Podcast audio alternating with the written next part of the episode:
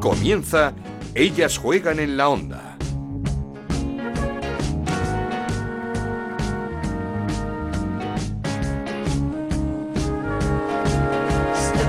¿Qué tal? Bienvenidos una semana más a Ellas Juegan, este podcast que hacemos en Onda Cero para hablar de fútbol femenino. Nos podéis encontrar en ondacero.es y en nuestra cuenta de Twitter en arroba Ellas Juegan OCR. Llegó, llegó la segunda Champions del Barça y de qué manera, qué final. Se sufrió, se remontó y se celebró como nunca.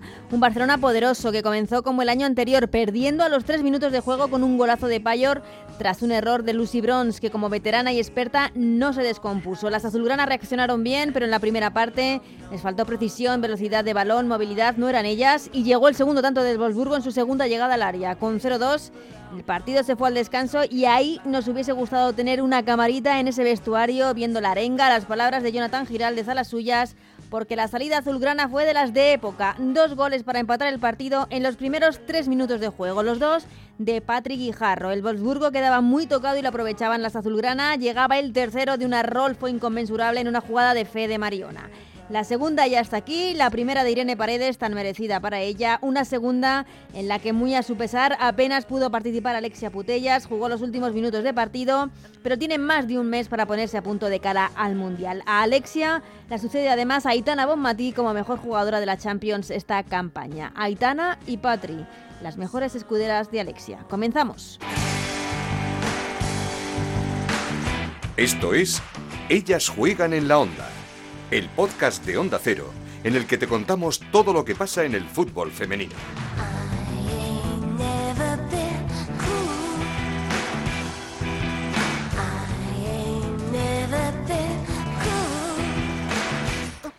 Lo hacemos escuchando a las protagonistas y como no, hay que empezar con Patri Guijarro, doblete, heroína, MVP de la final. Patri Guijarro en estado puro. increíble, eh, sobre todo por cómo lo hemos hecho, remontar un, un 2-0 vamos, es que en una final es súper complicado y, pues hacerlo aquí delante de la afición, la verdad que muchas ganas de celebrarlo con ellos y, y se lo merecían.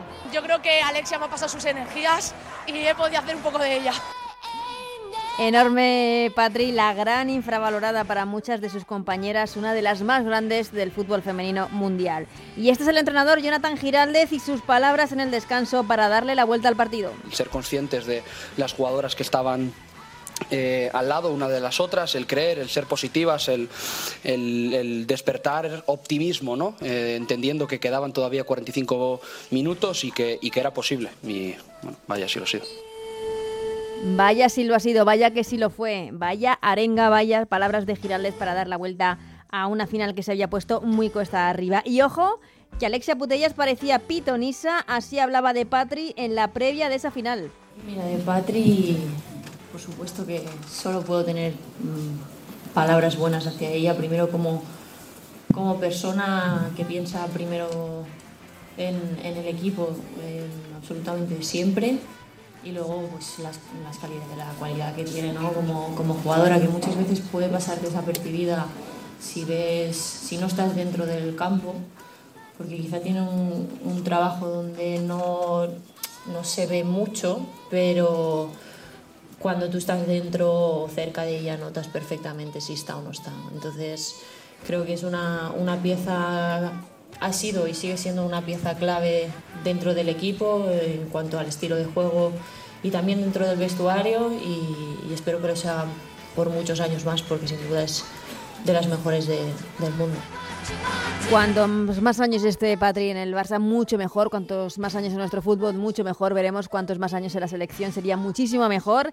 Pero es que terminada la temporada, nos queda ya pensar en el Mundial. Eh, la temporada está cerrada. El lunes, lista de preparación, lista amplia de Jorge Vila de cara a esa Copa del Mundo. Veremos qué jugadoras van, qué jugadoras pueden estar, cuáles no. Vamos a escuchar a Mapi León y a Patrick Guijarro porque por el momento no ven cambios y no irían al Mundial.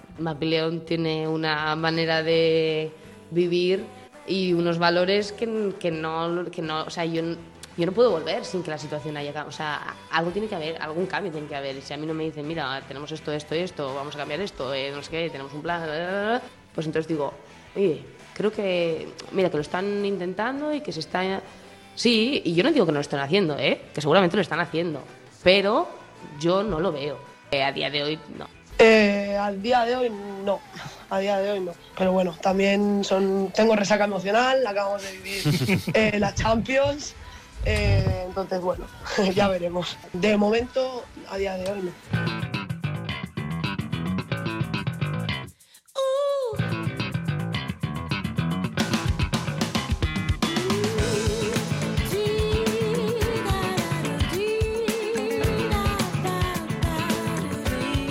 Escuchadas ya las protagonistas de esta final, de este campeonato, de esta nueva Champions del Barça, la segunda, esta final que ganaron, eh, remontaron al, al Wolfsburgo 3-2. Eh, charlamos ya con Lalu Albarrán de todo lo que yo decía ese partido. ¿Qué tal, Lalu? Buenas eh, tardes, ¿cómo estás? Buenas tardes, Anita. Buenas tardes, Onda Cero. bueno, partido que se complicó y mucho, parecía que se iba a repetir el guion de, del año pasado ante el Lyon y bueno, mm, segunda parte que no tuvo nada que ver del Barça reaccionando como, como lo que es como un equipo campeón. Yo creo que al principio el Wolfsburgo sorprendió ya tácticamente y con sí, salía con un once clásico, pero no salía con las jugadoras donde muchos las esperábamos, yo la primera. Y eso yo creo que también a Jonah le pasó un poco de factura en su en su en su archivo, ¿no? En su en su pizarra. Y al final yo creo que el, paso por el vestuario eh, les debió decir, chicas, que dos, un 0-2 no es nada, que se lo digan al Atlético de Madrid o que se lo digan a tantos, ¿no? Y, yo creo que fue fundamental ese paso por vestuarios, que ojalá hubiéramos tenido un micro para oír lo que, que se dijo, porque fue mágico eh, cómo el Barça saltó al campo, por supuesto con una Patrick Jarro que, que siempre lo decimos, ¿no? Que tenemos como olvidada y yo creo que tiene que tienen que fijarse más para premios porque yo creo que entre esta jugadora y Aitana pues las hemos las hemos sin querer un poco eh, olvidado, ¿no? Y, y, bueno, pues Patri se reivindicó, se reivindicó para, para hacer una cosa mágica que fue dos goles en tres minutos que, yo creo que ya cuando mete el segundo, yo creo que el Wolfsburgo está sentenciado pese a todo lo que queda de partido. ¿eh? Patrick Jarro, la MVP de, la, de esta final con ese doblete en, en apenas tres minutos o dos minutos, lo, lo contaba Alexis en Radio Estadio, el, tiempo exacto, que era por supuesto el doblete más rápido en la historia de la, de la Champions, pero no, recuerdo el tiempo exacto eh, que nos comentaba. Mm, una Patrick que hemos hablado muchísimo de ella, una jugadora con unos recursos extraordinarios, con un disparo buenísimo, con un remate de cabeza espectacular, con una llegada que demostró ante el Wolfsburgo. Eh, y, una Patrick muy, muy humilde porque ella misma, eh, la hemos escuchado, mm, reconocía, dice, creo que Alexia me ha pasado su energía.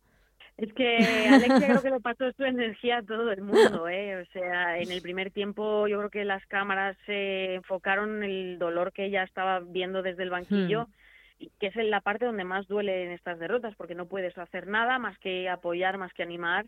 Y yo creo que el recuerdo de, de Patria hacia Alexia, que en esta final no ha tenido un papel protagonista, eh, es el de una compañera que, que que sabe que Alexia tiene que estar ahí por todo lo que representa para nuestro fútbol y todo lo que representa para ellas. Y yo creo que eso también define muchísimo la personalidad que tiene Patricia Guijarro, que me parece de sobresaliente más uno. Mm, eh, una Patri que eh, no, es por sumarnos al carro, pero lo, que quería decir es que antes de, esta final, de ese doblete mágico, eh, en la previa precisamente Alexia Putellas hablaba de Patrick Guijarro, la hemos escuchado, eh, como una jugadora absolutamente imprescindible para el Barcelona, como digo, en la previa del partido y también eh, días antes en el Media Day del Barça, en eh, esos vídeos que se hicieron y, demás, tanto Hansen como Wolves hablaban de Patrick Guijarro. Las dos decían, ¿qué jugadora quieres siempre en tu equipo? Y las dos dijeron Patrick Guijarro. Y Hansen dijo, con Patrick Guijarro es más fácil ganar. Yo creo que además eh, Patrick Guijarro tiene una pausa cuando tiene que tener pausa y una verticalidad cuando tiene que tener verticalidad, una capacidad de, decisión tan acertada en el 99,9% de las ocasiones que me parece que es muy complicado que, tengamos en mucho tiempo en nuestra liga una jugadora similar. Y la tenemos en nuestra liga y hay que valorarlo también. ¿eh? Yo creo que, que es un lujo verla jugar cada fin de semana. Igual que Aitana, ¿eh? que también es una jugadora que tenemos ahí y, yo creo que no hablamos lo suficiente de ellas y bueno, yo creo que estos dos goles eh, le, han, le han hecho ver a los observadores de UEFA que al final son también los que los que premian y los que están ahí eh, hablando de ellas en, en los corrillos, eh, deciros que estoy aquí. Esta jugadora no solo está en la, en la, posición más ingrata del campo, que es esa posición de medio atrás, sino que también marca goles. Mm. ¿no? Medio atrás, eh, dicho polerinamente, ¿no? Sí, e- ese, Es, ese es medio como centro. decir, "Aquí- estoy yo. Mm. Sí. Eh, eh, eh, por cierto, hablando de los de los observadores de la UEFA, que han elegido a Aitana, mejor jugadora de la competición, merecidísimo Mm. también Aitana, en Mm. un año en el que sin Alexia ha dicho, aquí estoy yo, ¿eh? Es que yo creo que me- alguien tenía que coger la Claro. batuta de, de dirección y yo creo que, que Aitana lo hizo. De hecho, al principio de liga donde el Barça no estuvo tan, tan, tan con tanta soltura como ha estado en otros partidos, yo creo que una de las cosas que más se le notaba fue la baja de Aitana. Mm. Y al final eh, el tiempo da la razón y claro que ha sido, para mí sí, para mí sí que ha sido la mejor jugadora de las Champions. Patri la de la final, pero creo que está bastante cerca de Aitana y de, bueno, y de Oberdorf, que ha sido la, la jugadora del Wolfsburgo, que ha sido Mm. la más jovencita. Lo que pasa es que se cayó un poco en la final también. Se nos cayó un poco en la final, ¿no? Sí, eh, pero es que las finales con Ana yo creo que son no tienen un guion. Ya, O sea, mm. son cualquiera, ninguno de nosotros yo creo que Mm. hubiéramos dicho que, que el Wolfsburgo iba a ir al descanso con un 0-2 y No, menos No, no, no. que en tres minutos el Barça iba a estar 2-2. Eh, eh, es- Increíble final. el, el, eh, ese, mm, ese, ese primer gol del Wolfsburgo apenas tres minutos de juego con ese fallo de Lucy Bronze que nadie se espera, pero también una Lucy Bronze que volvía después de un tiempo sin jugar, lesionada. Quizá le juega una mala pasada porque es un fallo absolutamente que no se puede cometer, pero es cierto que el Barça reaccionó bien, sin grandes ocasiones, salvo una de Irene Paredes a la salida de un córner, eh, pero, pero reacciona mucho mejor que, que el año pasado ante el Lyon y yo creo que eso también es una es algo en lo que se debía apoyar Jonathan Giraldez en el descanso, en, en decir, estamos perdiendo 2-0, pero es que estamos bien. Es que el Wolfsburgo cuando araña, eh, araña de verdad. Mm. Eh, lo demostró contra el Arsenal también, sin hacer grandes alardes, al final lo consiguió. Y, y es lo que le pasó al Barça. Eh, en una final de Champions, además, eh, luego le pasó a factura al revés al Wolfsburgo. Es como en, do- en tres chiquilladas. eh, una de las sí, la del sí, tercer gol es horrible. El tercer gol es... Eh, Uf, bueno, pues Sí, un pero bueno, yo creo que si no hubiera sido ahí, Ana hubiera sido. un Sí, porque estaban adelante como flanes ya. Estaban- después de esos dos que- goles sabían perfectamente que se les escapaba. Efectivamente, además, pues tampoco, yo creo que tampoco fue el mejor día de, de Oberdorf, efectivamente, tampoco fue el mejor día en defensa. Yo creo que el, el Wolfsburgo también se puso nervioso ya en el segundo tiempo, lo tenía todo de cara y, Mm. y lo dejó marchar. Y en este tipo de finales no hay ningún guion que pueda, que pueda sustentar lo que vivimos eh, para acabar 2-3. Eh, eh, Las imágenes que nos dejan y mm, imágenes bonitas, yo no sé si había alguien con más ganas de ganar ese título que Irene Paredes. Eh, yo creo ficha Mm. por el Barça por, por ganar este título en una temporada complicadísima para la jugadora del Barça que falló ese gol, esa, esa salida de un córner, seguramente durante el, el primer tiempo le estaría taladrando, pero que, que se le merecía un título así Irene Paredes. Lo más descriptivo de lo que de lo que comentas es el abrazo que se da con Vero Boquete, Mm. con quien coincidió en el PSG y al final no pudieron llevarse la Champions, aunque estuvieron muy cerquita. Eh, yo creo que definía lo que lo que Irene tenía. Además estaba allí toda su familia, no solo su, su mujer y Mateo, su hijo, estaba su familia por allí también. Era como el escenario perfecto, en un tiempo perfecto. eh, el día que ella lo quiso y al final el abrazo con Vero Boquete yo no sé qué le diría a Vero pero me imagino que algo así como por fin la tienes que te lo merece Mm. En, en un año, como decíamos, muy complicado, que seguro que también le ha pasado factura a, todos los niveles porque, porque es una persona mm, pues eh, a la que le pueden afectar todo, todo lo, que lo que le ha pasado con, con la selección. Eh, una mm, cosa, no sé si decir preocupante, no sé si es preocupante, pero por, por lo pronto bastante descriptiva, es que Alexia Putellas entró en el minuto 88 de partido. Lo hablamos la semana pasada y ahí os dije yo que no iba a salir y vosotros decíais que sí. Sí, sí, nos metió además un gol Giraldez en la previa importantísimo. ¿Está para 90 o para 120? Fue genial. Sí, Eh, sí. el- eh, las ruedas de prensa también se juega, se juegan partidos. sí, sí, ¿eh? sí. Y yo creo que, que al final hace menos de un año que se ha roto. eh, yo creo que necesita tiempo. Yo creo que necesita tiempo. Ya veremos cómo llega al mundial. Ya, esa es- esa era la más pregunta. segura- cada vez estoy más segura de que va a ir. Ahora mismo ya para la competición no tienen más. Y tengo mis dudas de, de si va a la selección eh, con el poco índice de rotación que ha tenido Jorge Vilda durante sus años en la selección. no sé si se va a arriesgar a sacarla de titular, pero conociéndole igual, eh, vaya Alexia, va a ser sí o sí dentro de, del 11. Mm. Mm. Eh, es que todos, todos estábamos esperando, además cuando el Barça se pone por delante en el, en el marcador, la salida de, de, Alexia, pero no era ni el primer cambio ni el segundo ni el tercero fue el cuarto y, ya cuando quedaba muy poquito para, para, terminar el partido y era como un, pues como una bofetada de realidad de decir bueno tiempo ahí aquí estamos necesitando todos todos mucho tiempo no, no, anticipemos que la lesión ha sido lo suficientemente grave como para para ir poco a poco otra de las jugadoras que vimos disfrutar muchísimo, además yo creo que es como un poco protegida de Alexia Putellas, es Claudia Pina, también primera Champions para Claudia Pina, eh, que disfrutó mucho, disfrutó mucho en tanto en el postpartido como en las celebraciones. Una jugadora que también estamos pendientes de si va o no va al Mundial, pero que lo tiene un poco difícil porque tampoco ha sido un habitual del, del Barça.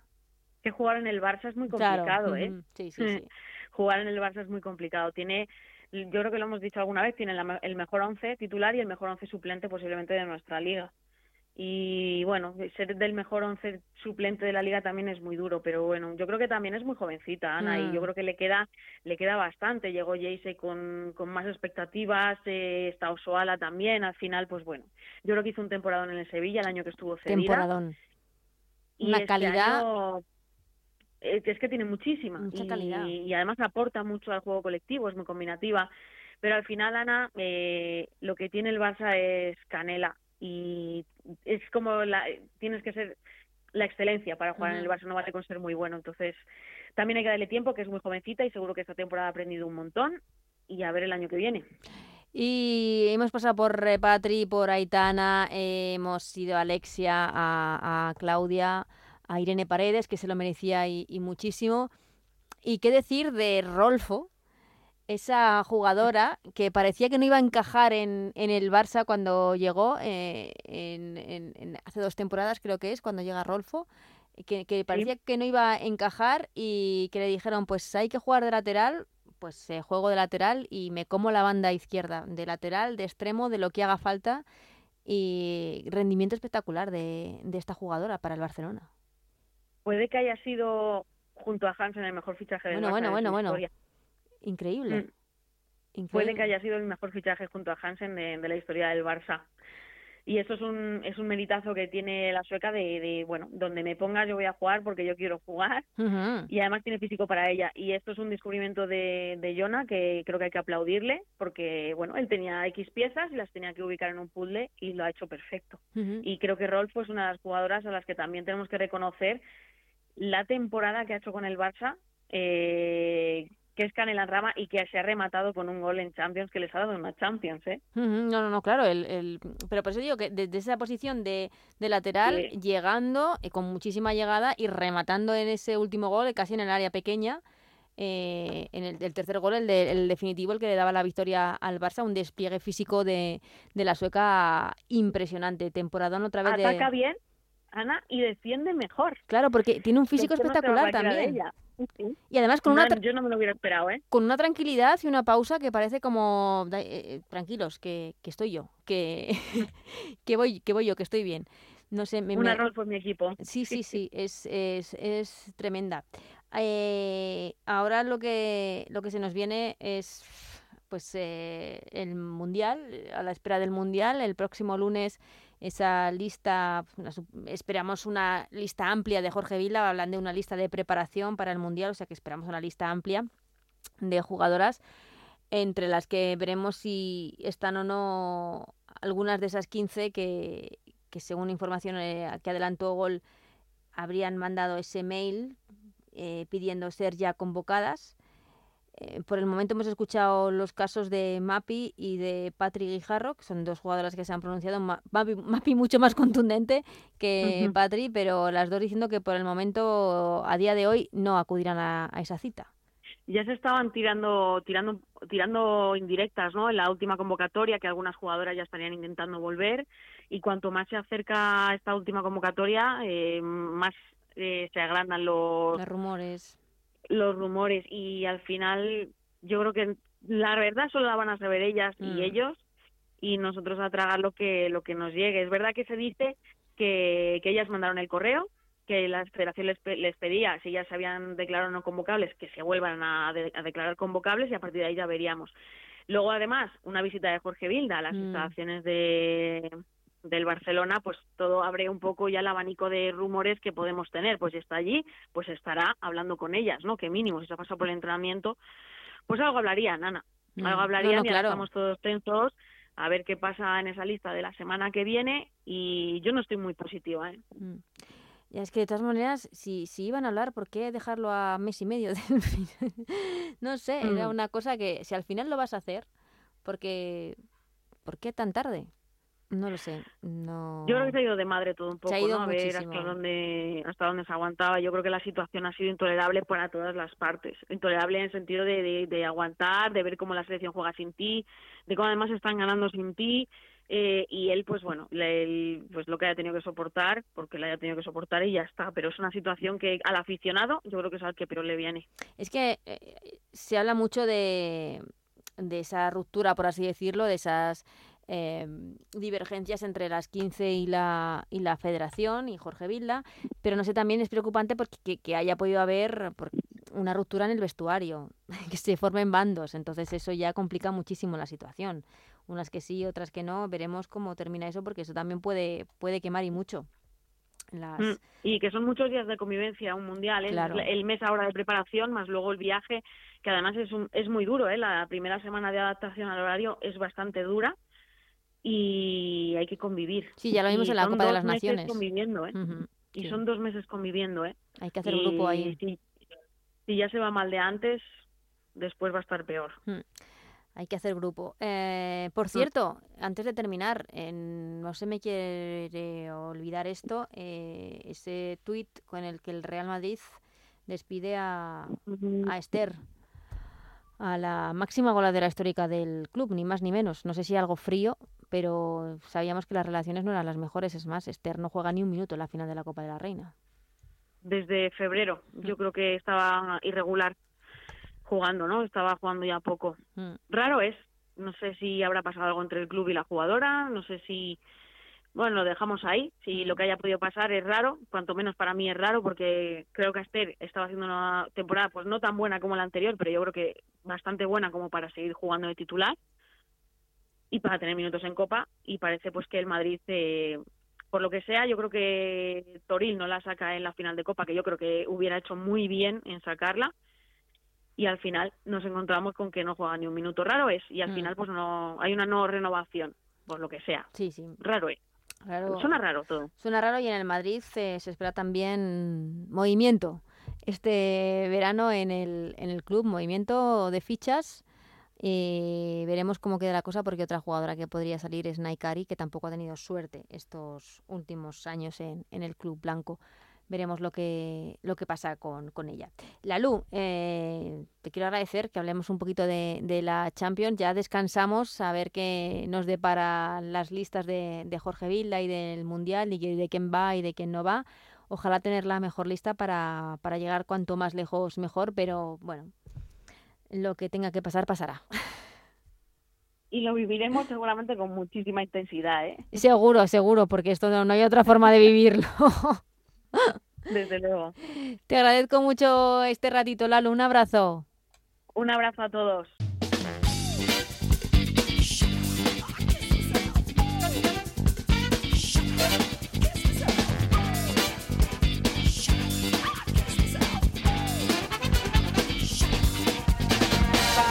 Pues así, hasta aquí el programa de esta semana, es especial Champions, esa especial segunda Champions del Barça conseguida con esa remontada 3-2 ante el Wolfsburgo. Gracias como siempre a Juan Manuel Frasquet en la parte técnica. Volveremos con el Mundial, con la Copa del Mundo, con la lista de Jorge Vilda. Ha terminado la temporada, pero queda todavía mucho fútbol femenino del que hablar.